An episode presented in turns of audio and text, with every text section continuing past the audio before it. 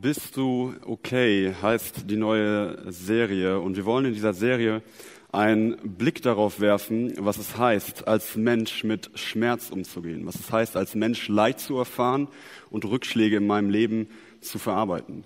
Das heißt, wir wollen einmal ganz konkret darauf schauen, wie ich als Mensch durch Leid hindurchgehen kann, was ich tun kann, aber auch, was ich als Mensch tun kann, um anderen Menschen, die vielleicht gerade in einer Krise stecken, helfen kann. Bevor wir uns aber diesen eher lösungsorientierten Themen widmen, soll es heute ein bisschen grundlegender sein. Und wir wollen einmal ganz genau auf die Frage schauen, was es überhaupt bedeutet, Leid zu erfahren, was Leid überhaupt ist. Und wir wollen, und das wird ein bisschen schwieriger, darauf schauen, wieso wir Menschen überhaupt leiden müssen. Und das Thema heute, es trägt den Titel, wenn die Seele weint. Und ich weiß es nicht, ob es dir bewusst ist, aber schon der Titel, wenn die Seele weint, offenbart einiges darüber, woran du und ich glauben. Wir glauben, dass der Mensch eine Einheit ist aus Körper und Seele. Das heißt, der Mensch hat auf der einen Seite einen körperlichen, physischen, aber auch vergänglichen Teil, der sein Sein ausmacht. Und auf der anderen Seite hat er einen nicht körperlichen, aber auch unvergänglichen Teil. Und die Bibel nennt diesen Teil Seele oder auch Geist. Und die Bibel berichtet uns immer wieder von diesem Teil des Menschen. Denn schon im Schöpfungsbericht lesen wir etwas darüber. Da lesen wir, dass Gott dem Menschen seinen Atem des Lebens einhauchte. Und erst durch diesen Atem wurde der Mensch zu einer lebendigen Seele. Und das Interessante ist, was wir hier sehen. Der Körper, der war schon da. Aber der Körper allein, der machte den Menschen nicht aus. Erst mit diesem Atem Gottes kam diese Seele von Gott hinzu. Und erst dadurch wurde der Mensch überhaupt lebendig. Erst dadurch kam diese Einheit zustande. Das heißt, wenn wir über die Seele reden, dann reden wir nicht einfach nur über ein Gegenstück unseres Körpers. Die Seele ist viel mehr als das. Die Seele ist gewissermaßen das Zentrum unseres Seins. Die Seele ist die Bedingung für unsere Lebendigkeit. Und wenn wir der Bibel folgen, dann könnten wir eigentlich sagen, der Mensch, er hat keine Seele, er ist Seele. Und genau das, was ich aber gerade jetzt dargelegt habe, würde bei vielen Wissenschaftlern schon auf eine Kontroverse stoßen. Denn die vielen, viele Wissenschaftler haben mittlerweile den Konsens gefunden, dass der Mensch nichts mehr als sein Körper ist. Das heißt, mein ganzes Denken, mein ganzes Fühlen und Handeln ist letztendlich nur auf meinen Körper zurückzuführen. Das heißt, wenn ich dieser Logik folge, dann könnte ich so etwas sagen wie, ich denke, weil mein körperliches, physisches Gehirn körperliche Zellen arbeiten lässt. Ich fühle, ich liebe, weil mein körperliches Gehirn Neuronen feuern lässt. Und alles, was ich tue, alles, was ich bin, ist letztendlich auf eine Zelle, auf einen körperlichen Teil von mir zurückzuführen. Und das heißt, wenn ich sterbe, dann wird auch mein Denken und mein Fühlen mit mir sterben. Weil im Moment meines Sterbens wird mein Körper aufhören zu funktionieren und mit ihm alles, was dazugehört. Und deswegen kommt die Wissenschaft häufig zu dem Schluss, dass die Seele oder dass die Suche nach dem Sitz der Seele für beendet erklärt wurde. Und wenn du nun aber glaubst, dass der Mensch mehr ist als ein Haufen biologischer Zellen, wenn du glaubst, dass der Mensch eine Seele hat, einen Teil, der für die Ewigkeit gemacht ist, dann glaubst du auch, dass nicht nur dein Körper eine Verletzung erfahren kann, dann glaubst du auch, dass deine Seele eine Verletzung erfahren kann. Denn Gott hat den Menschen geschaffen als jemand, der sowohl physische Schmerzen als auch seelische Schmerzen erleiden kann. Und wir sehen das schon in der Bibel. Hiob stellt eine Frage an seine Freunde. Er fragt seine Freunde, wie lange wollt ihr meine Seele noch plagen? Hiob zeigt uns hier einerseits, dass die Seele ein Ort meines Leidens sein kann. Aber das Interessante ist, dass Hiob, hier, wenn er von seiner Seele spricht, dann nutzt er das gleiche Wort, das wir eben auch im Schöpfungsbericht gelesen haben. Also genau diese Seele, die durch den Atem Gottes entstanden ist, ist, wenn wir Hiob folgen, etwas, was Leid empfinden kann. Und jeder von uns hat wahrscheinlich seine ganz eigene Vorstellung, was es heißt, wenn meine Seele geplagt ist, was es heißt, wenn ich Leid empfinde. Das liegt daran, was ich erlebt habe, das liegt an meiner Vergangenheit, das liegt an meiner Biografie. Mein Leid muss nicht gleichbedeutend mit deinem Leid sein. Dein Leid muss nicht gleichbedeutend mit meinem Leid sein. Vielleicht verstehen wir uns nicht in unserem Leiden. Vielleicht verstehen wir uns aber auch sehr gut in unserem Leiden, weil wir Ähnliches erlebt haben. Leid ist etwas sehr Individuelles. Es kennt verschiedene Formen und die Bibel betont genau das immer wieder. Die Bibel sagt uns, Leid ist etwas, das vielfältig ist. Das heißt, unser Leid ist etwas, das von Person zu Person sehr unterschiedlich sein kann. Es ist sehr komplex, es ist sehr sensibel. Und das heißt auch, und das ist wichtig für diese Reihe im Hinterkopf zu behalten, es gibt keine Schablone, die wir auf uns Menschen legen können, wenn es um das Thema Leid geht. Es gibt auch kein Patentrezept im Umgang mit Leid, weil dieses Leid so vielfältig ist. Leid hat also viele Facetten. Und wenn wir uns diese Facetten ein bisschen näher anschauen, dann werden uns viele Punkte auffallen, die vielleicht zum Thema Leid dazugehören, die ich vielleicht selbst erlebt habe. Vielleicht sind es Dinge wie Einsamkeit, dieses Gefühl der sozialen Isolation, das ich spüre, wenn ich keinen Kontakt habe. Vielleicht, weil ich keinen Partner finde. Vielleicht, weil ich in hohem Alter täglich alleine durch meine Wohnung schleiche, weil alle Menschen, die ich kannte und liebte, bereits verstorben sind. Vielleicht ist es auch das Gefühl der Krankheit, das letztendlich zum Tod führt. Und der Tod führt vielleicht letztendlich zum Beziehungszerbruch, den ich erlebe. Vielleicht ist es nicht der Tod, der eine Beziehung in meinem Leben scheitern lässt. Vielleicht sind wir Menschen es selber und ich erlebe etwas wie Scheidung oder Freundschaften, die auseinandergehen. Vielleicht sind es Verletzungen, die ich erfahre, emotionale Verletzungen, körperliche Verletzungen. Vielleicht ist es eine Form von Misshandlung. Eine sexuelle Misshandlung, die ich in meiner Kindheit, in meiner Jugend erlebt habe. Vielleicht ist das Leid, das ich erfahre, aber auch etwas ganz Pragmatisches, etwas, was mit Geld zu tun hat. Vielleicht gerate ich in finanzielle Nöte, vielleicht unverschuldet und erlebe dadurch ein Leid in meinem Leben. Vielleicht erlebe ich so etwas wie Unterdrückung in meinem Leben. Unterdrückung in einer Beziehung, politische Unterdrückung. Vielleicht, und das haben wir in letzter Zeit hautnah miterlebt, erlebe ich, dass eine Natur Naturkatastrophe mir alles nimmt, was ich einmal besessen habe. Vielleicht ist das Leid aber auch dieses Gefühl der Leere, das ich verspüre, wenn ich morgens aufstehe. Dieses Gefühl, dass ich nicht mehr klarkomme mit meinem Tagesablauf, dass immer mehr To-Dos anstehen und ich diesen To-Dos nicht mehr gewachsen bin. Ich glaube, Depression und Burnout sind die größten Symptome unserer heutigen schnellen Gesellschaft. Gerade jetzt in Corona-Zeiten kann es auch einfach das Gefühl der Unsicherheit sein. Vielleicht kann ich Wahrheit und Lüge nicht mehr voneinander trennen. Vielleicht habe ich Angst, was morgen sein wird. Vielleicht unterliege ich aber auch einer Sucht und muss immer wieder zu bestimmten Dingen greifen, um mich irgendwie zu befriedigen. All diese Formen könnten Leid in meinem Leben sein, aber diese Liste würde sich noch endlos fortsetzen lassen, weil Leid eben etwas so Vielfältiges in unserem Leben sein kann. Und ich glaube, wenn wir ehrlich sind, dann sind all diese Facetten des Leides, die sind nichts, was wir von Anfang an für unser Leben wünschen. Das ist nichts, was wir irgendwie in unserem Lebensverlauf einplanen. Ich glaube, niemand von uns stellt sich hin und skizziert sich seinen Lebensweg über diese Momente des Schmerzes. Niemand würde sagen, ja, in meinen Zwanzigern, da habe ich wahrscheinlich keine berufliche Perspektive mehr. Und mit 30 werde ich mein geliebtes Kind aufgrund einer Krankheit verlieren. Und mit 35 werde ich mich von meinem Partner scheiden lassen. Das ist nicht die Art und Weise, wie wir uns unser Leben denken. Wenn wir ehrlich sind, stellen wir uns unser Leben eher wie eine steile Kurve vor, bei der wir Glücksmoment für Glücksmoment sammeln. Wir stellen uns vielleicht vor, dass ich irgendwann in meinen Zwanzigern eine berufliche Karriere einschlagen werde und dass diese Lebenskurve nach oben steigt.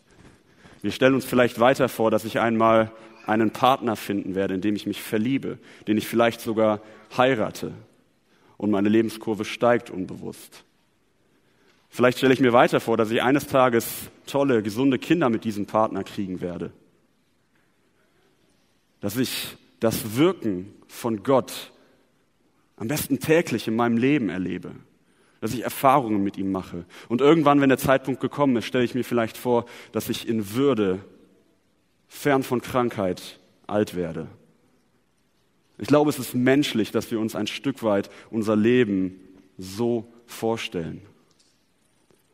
Aber die Wahrheit ist, dass egal wie viele Glücksmomente du schon in deinem Leben gesammelt hast, Leid ist etwas, das ist unumgänglich in unserem Leben. Früher oder später wird es in deinem Leben zu Leid kommen, es wird zu Trauer oder Schmerz kommen.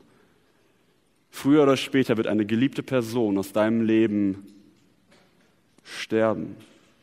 Sie wird dich verlassen, vielleicht wird eure Beziehung kaputt gehen. Früher oder später wird deine eigene Gesundheit dir deine irdische Endlichkeit aufzeigen. Und früher oder später wird diese Lebenskurve, die du dir irgendwie ausgemalt hast, eine Korrektur erfahren und es wird ein Stück weit in deinem Leben bergab gehen. Du wirst fallen und im Moment deines Fallens wirst du dein eigenes Leben vielleicht nicht mehr wiedererkennen. Du wirst auf das Gestern schauen und denken, wie fern dieses Gestern doch war. Und wenn du denkst, dass es eigentlich nicht schlimmer kommen könnte, wird vielleicht ein weiterer Schicksalsschlag hinzukommen und du wirst noch tiefer fallen.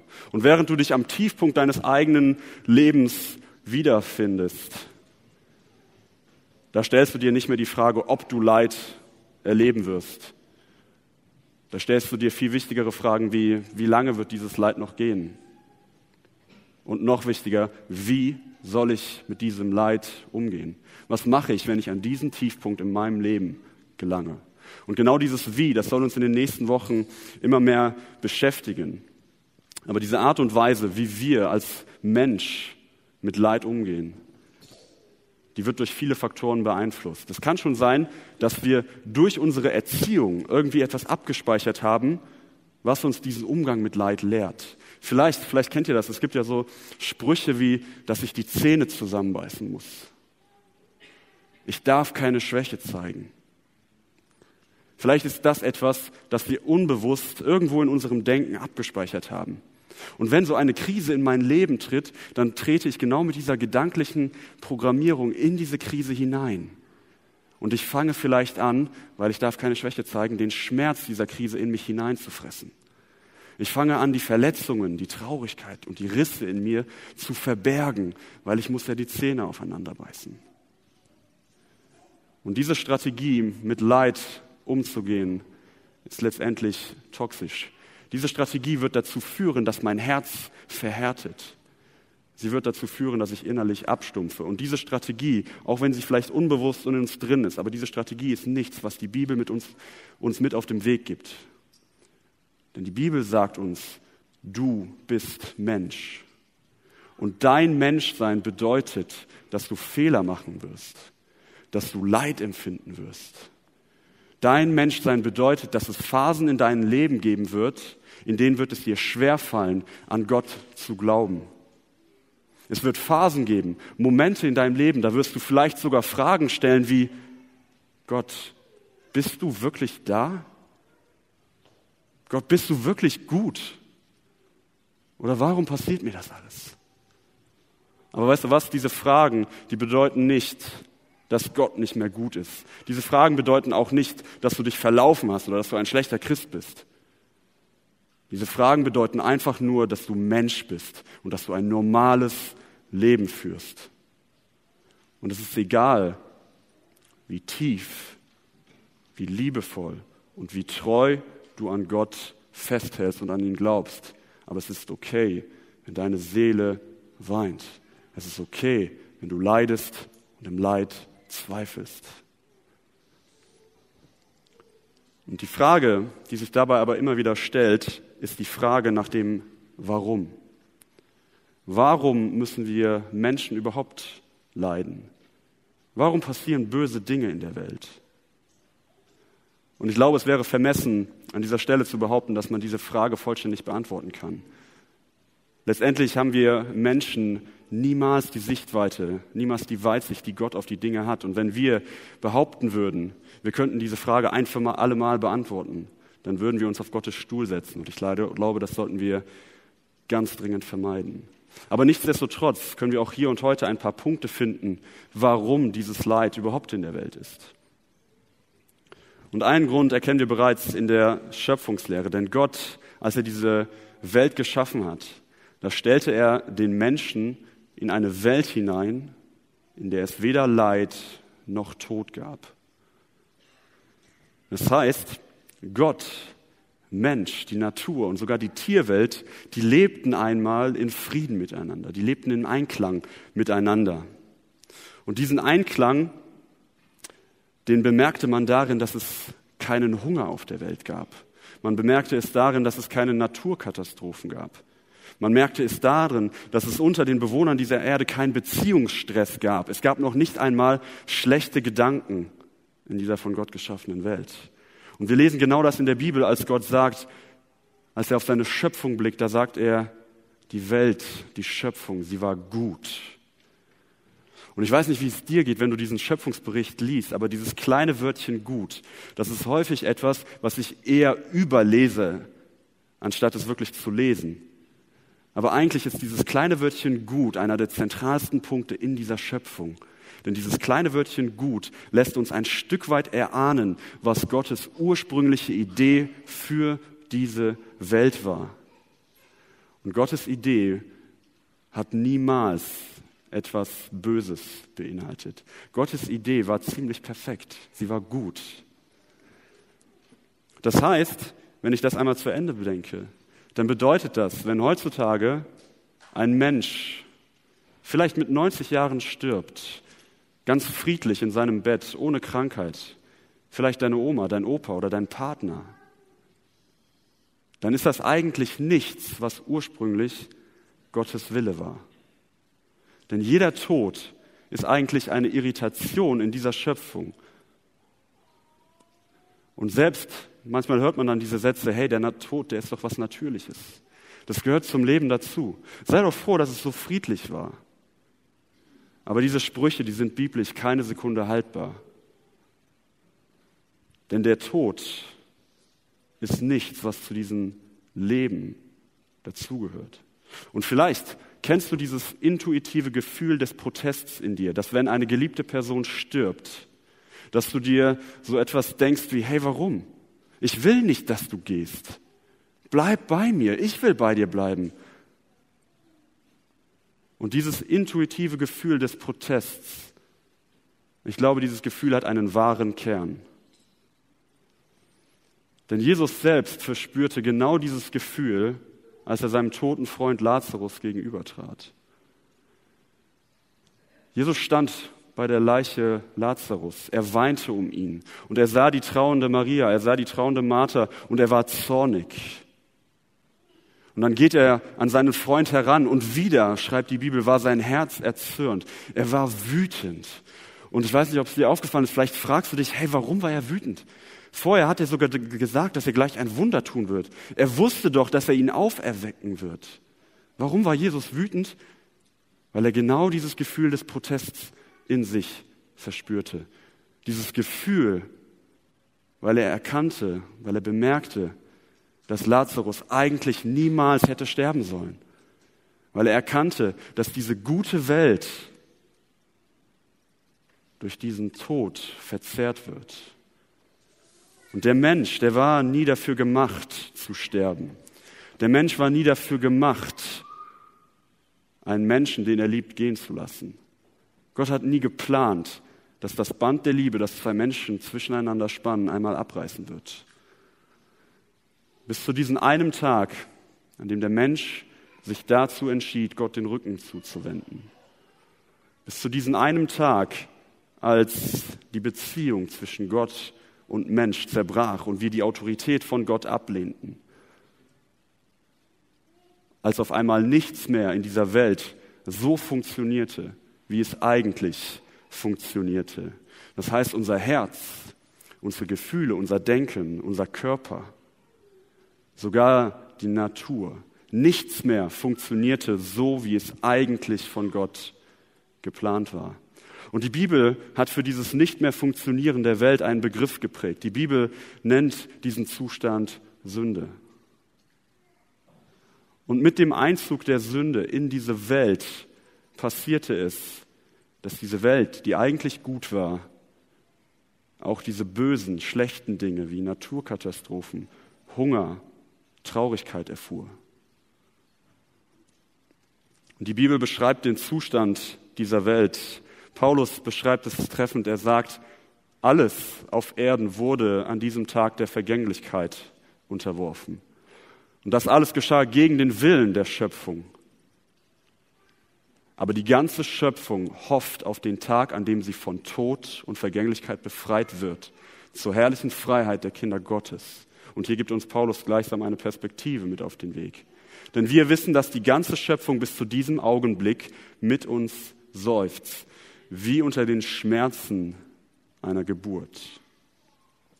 Und wenn ich dieser Logik folge, wenn ich der Argumentation von Paulus folge, dann werde ich schnell bemerken, dass Leid und Bosheit nichts ist, was Gott ursprünglich für, dieses, für diese Welt geplant hatte. Es ist nichts, was Gott irgendwie miterschaffen hat. Aber der Punkt ist, der Mensch hat einen freien Willen bekommen. Und dieser freie Wille, der ist trotz diesem nicht mehr funktionieren der Welt immer noch vorhanden.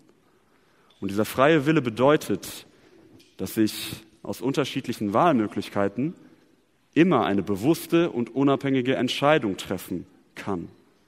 Das bedeutet aber auch, wenn ich meinen freien Willen nutze, dass ich mich dazu entscheiden kann, etwas Böses zu tun.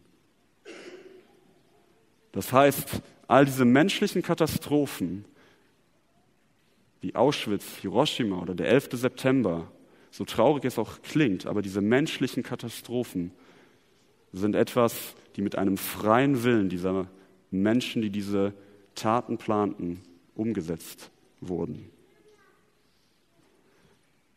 Aber vielleicht fragst du dich an dieser Stelle, warum lässt Gott diese Katastrophen überhaupt zu?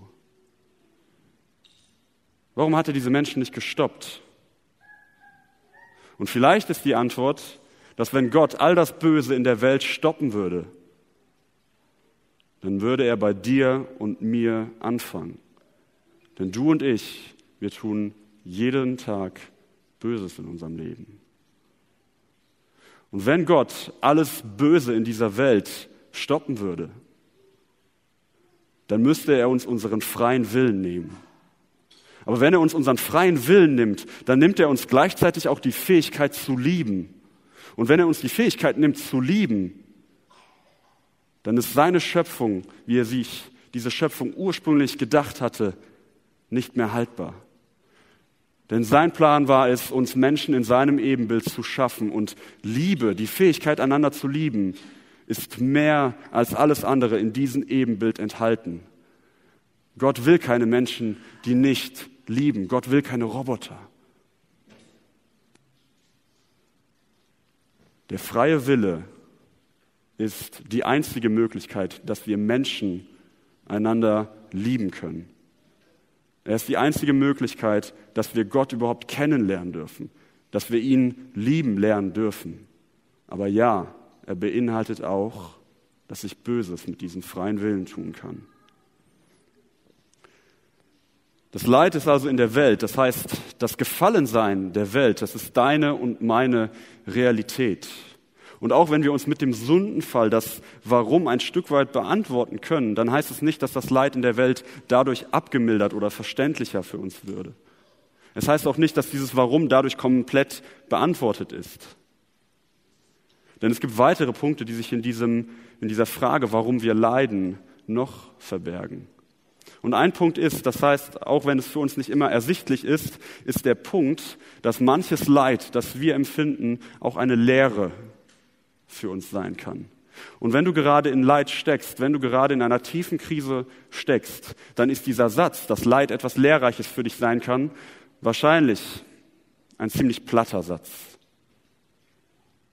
Denn wenn du in Leid steckst, dann führt das häufig dazu, dass Mauern um dich errichtet werden und dass du nicht sehen kannst, was hinter diesen Mauern ist. Und das ist vollkommen menschlich genau das zu empfinden. Deswegen ist dieser Satz, Leid kann eine Lehre sein, nichts, was wir einfach so jemanden an den Kopf schmeißen sollten. Man muss vorsichtig sein mit dieser Behauptung. Aber nichtsdestotrotz ist es etwas, was ich im Hinterkopf behalten kann. Denn in meinem Leid wird irgendwann der Zeitpunkt da sein, an den ich über diese Mauer schauen kann. Und vielleicht ist genau dann der Zeitpunkt gekommen, an dem sich mein Blickwinkel ändern kann. Und Petrus schreibt etwas über genau diese Aspekte. Er schreibt, ihr habt also allen Grund, euch zu freuen und zu jubeln, auch wenn ihr jetzt nach Gottes Plan für eine kurze Zeit Prüfungen, Leid durchmacht. Denn diese Prüfungen geben euch Gelegenheit, euch in eurem Glauben zu bewähren. Diese Prüfungen geben euch die Möglichkeit, euren Glauben von der Theorie in die Praxis zu überführen.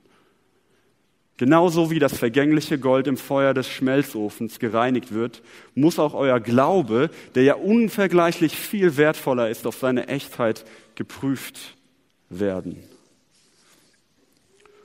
Und Petrus vergleicht unsere Momente des Leidens mit dem Feuer in einem Schmelzofen. Und ein Schmelzofen, der kann im Prinzip zwei Dinge. Erstens, du legst einen Gegenstand in diesen Schmelzofen hinein und dieser Gegenstand wird relativ schnell zerstört, weil die Hitze in diesem Ofen so intensiv ist. Zweitens, du legst denselben Gegenstand in diesen Schmelzofen hinein, aber diesmal wird der Ofen von einem Schmiedemeister bedient. Und dann kann es dazu führen, dass derselbe Gegenstand, der eben noch zerstört wurde, verformt wird. Es kann sogar dazu führen, dass dieser Gegenstand verschönert wird, wenn der Schmiedemeister diesen Ofen bedient. Und genau aus diesem Grund ist das Bild des Schmelzofens, das Petrus uns hier zeigt, so treffend. Denn Leid ist auf der, auf der einen Seite immer zerstörerisch, Leid ist immer eine Tragödie. Aber auf der anderen Seite kann Leid auch etwas sein, das mich prägt. Es kann etwas sein, das mir etwas beibringt. Leid kann etwas sein, das mich formt, vielleicht sogar verschönert. Leid kann etwas sein, bei dem ich vielleicht mitten im Feuer Gott begegne. Und C.S. Lewis schrieb einmal, Gott flüstert durch unsere Freuden, er spricht durch unsere Gewissen, aber er schreit in unseren Schmerz. Gott schreit in unseren Schmerz, weil Gott selbst ein Gott des Leidens ist. Vielleicht kennst du dieses Gefühl, dass wenn du Leid erlebst, dass sich dein Leid so individuell anfühlt, dass es niemand nachvollziehen kann. Du sagst dann, hey, niemand versteht mich. Lass mich in Ruhe. Du weißt nicht, wie es ist. Du weißt nicht, wie es sich anfühlt, ein Kind zu verlieren. Aber weißt du was? Gott weiß es. Gott kann verstehen, was du fühlst, denn Gott ist ein Gott des Leidens. Er hat selbst erlebt, wie es sich anfühlt, wenn eine Beziehung kaputt geht wenn geliebte Menschen sich von ihm abwenden. Er hat selbst erlebt, was es bedeutet, eine Scheidung zu durchleben. Die Beziehung zu uns Menschen, die war so intensiv. Gott beschreibt uns immer wieder als seine Ehefrau und er lässt sich, so sagt es die Bibel, von dieser Ehefrau scheiden, weil so viel Zerbruch in dieser Beziehung lag. Gott hat erlebt, was es heißt, ein Kind zu verlieren. Gott hat erlebt, was es heißt, wenn ein Freund dich verrät. Und all dieses Leid findet seinen Höhepunkt am Kreuz, als Gott diesen Moment der Verlassenheit fühlt. Als Gott sogar merkt, wie es sich anfühlt zu sterben. Und deswegen sagt Gott, ich kann dich verstehen. Ich kann dich verändern in deinem Schmerz. Und deswegen schreit er in deinen Schmerz hinein. Und von außen werden ja häufig diese Maximen der Leid und Schmerzlosigkeit an den christlichen Glauben herangetragen. Häufig wird dann gesagt, hey, wenn du an Gott glaubst, dann müsstest du eigentlich der glücklichste Mensch der Welt sein. Wenn du nur stark genug glaubst, dann kann dich nichts erschüttern. Aber dem ist nicht so. Und das ist auch nichts, was die Bibel uns mit auf den Weg gibt. Leid ist etwas, was zu deinem Leben dazugehört. Gott hat nie gesagt, dass du mit ihm ein leidloses Leben haben wirst. Und der amerikanische Journalist Andrew Solomon, er hat ein fantastisches Buch darüber geschrieben, das uns erahnen lässt, was es heißen kann, wenn ich in diesen Schmelzofen gerate und mich dort etwas verändert. Solomon hat ein Buch geschrieben, in dem er über Eltern schreibt, die ein Kind mit einer sehr schwerwiegenden Diagnose bekommen haben. Kinder, die vielleicht das Down-Syndrom haben, die eine sehr schwere Behinderung haben oder die Autismus haben. Und Solomon beschreibt diese Eltern sehr feinfühlig. Er schreibt über ihre Erfahrungen und lässt sie zu Wort kommen. Und eins haben all diese Eltern gemein. Sie sagen zu Beginn dieser Diagnose, da stand das Leid. Zu Beginn waren wir geschockt. Wir wussten nicht, was wir machen sollten. Wir waren wütend, weil unsere Kinder wahrscheinlich nie das Leben haben werden, das die meisten anderen Kinder haben. Sie waren verzweifelt, sie waren überfordert. Und ich glaube, das ist vollkommen verständlich. Ich glaube, es würde jeden von uns so gehen. Aber Solomon kommt zu einem ziemlich überraschenden Fazit über diese Eltern. Er schreibt über diese Eltern, das große Rätsel dieses Buches ist, dass die meisten Familien, die hier beschrieben werden, letztendlich tiefe Dankbarkeit für ihre Erfahrungen empfanden, obwohl sie im Vorfeld alles getan hätten, um genau diese Erfahrungen zu vermeiden. Leid kann etwas sein, das unsere Einstellung verändert. Die meisten Eltern aus diesem Buch hatten zu Beginn nur das Leid selbst im Blick. Sie schauten allein auf die Diagnose. Und eine Mutter sagte über ihren Sohn, der sehr schwere Behinderungen hatte, mein Sohn, er hat eine Art und Weise, die Herzen anderer Menschen zu öffnen und zu bewegen, die ich nie haben werde. Und denkt an den Schmelzofen, denn auf einmal passiert etwas mit dieser Mutter. Sie ändert ihre Perspektive und schaut anders auf ihren Sohn. Sie schaut anders auf dieses Leid. Und sie sieht nicht mehr nur die Diagnose in ihrem Leid, sie sieht die Prognose. Und auf einmal ist da eine Chance, auf einmal ist da etwas, was sie lernen kann. Und ihr Sohn wird auf einmal zu einem Vorbild. Ihr Sohn bringt ihr auf einmal etwas darüber bei, was es heißt, Mensch zu sein. Und Leid, das kann nicht nur unsere Einstellung verändern, Leid kann sogar auch unser Selbstbild verändern. Und ich glaube, folgender Satz ist nicht leicht zu sagen, aber für das Ausmaß unseres Leidens sind wir manchmal, manchmal auch selbst mitverantwortlich.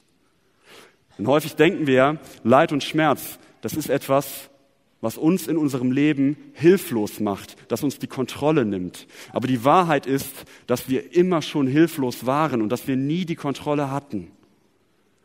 Leid zerstört diese Illusion, die wir so oft haben, dass wir allein die Kraft und das Wissen hätten, um alleinige Lenker und Herrscher in unserem Leben zu sein. Leid zerstört diese große Illusion der Unabhängigkeit. Leid zeigt uns, dass wir schon immer abhängig von Gott waren. Und der Theologe Johannes Hartel, er hat es einmal auf den Punkt gebracht, er sagte einmal, in dem Maße, in dem wir unsere Herzen an falsche Dinge hängen, in dem Maße tut es weh, wenn der Herr erlaubt, dass diese Dinge erschüttert werden. Vielleicht ist es gerade der Moment, wenn deine Seele weint, dass du realisierst, dass es Dinge in deinem Leben gibt, die dir zu wichtig geworden sind. Vielleicht ist es genau dieser Moment des Schmerzes, in dem du realisierst, dass Gott nicht dein Handelspartner ist, den du eine fromme Leistung überweist und dafür ein Leben ohne Leid bekommst. Vielleicht ist es genau dieser Moment des Leidens, in dem du erfährst, dass Gott einen großen Plan hat und dass du vielleicht deine eigenen Pläne gemacht hast. Vielleicht ist es genau der Moment, in dem du realisierst, dass die Sehnsucht nach all diesen Dingen dieser Welt größer war als deine Ewigkeitssehnsucht. Vielleicht ist es genau dieser eine Funken im Feuer des Leidens, der dich erkennen lässt, dass du dein Herz an etwas Falsches gehangen hast. Und die Antwort auf dieses Problem, die besteht darin, nicht all diese Dinge dieser Welt einfach weniger zu lieben. Die Antwort besteht darin, Gott mehr zu lieben. Nur dann, wenn du Gott mehr als alles andere liebst, dann kannst du allem Leid, was dir widerfährt, mit einem inneren Frieden begegnen. Die Bibel sagt nirgendwo, dass wir so viel wie möglich Glück finden sollen. Sie sagt nicht, häng dein Herz an Geld, Sie sagt nicht, vermeide ein Leben ohne Leid, versuche ein Leben ohne Leid zu haben. Die Bibel sagt, suche Frieden und jage diesem Frieden nach. Du musst dein Leid und dein Schmerz, du musst es nicht ignorieren, du musst es nicht beiseite schieben. Du kannst es bei Gott in genau diesen Frieden umwandeln lassen. Denn das ist die eigentliche Erkenntnis hier. Das Gegenstück zu Leid ist nicht Glück, Freude oder einfach nur kein Leid mehr zu haben. Das Gegenstück zu Leid ist Frieden. Und Frieden bedeutet nicht die Abwesenheit von Angst oder die Abwesenheit von Leid. Frieden bedeutet auch nicht, dass ich meinen Schmerz immer verstehen kann oder dass ich ihn sogar gutheiße.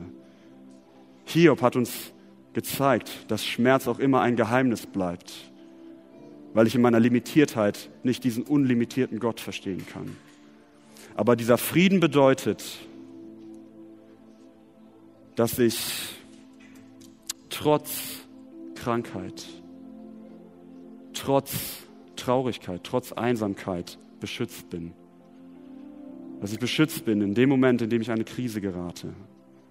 Frieden bedeutet, dass ich im Zustand des Leides darauf vertraue, dass Gott da ist und dass ich eines Tages bei diesem Gott sein werde, egal wie viel meine Seele geweint hat.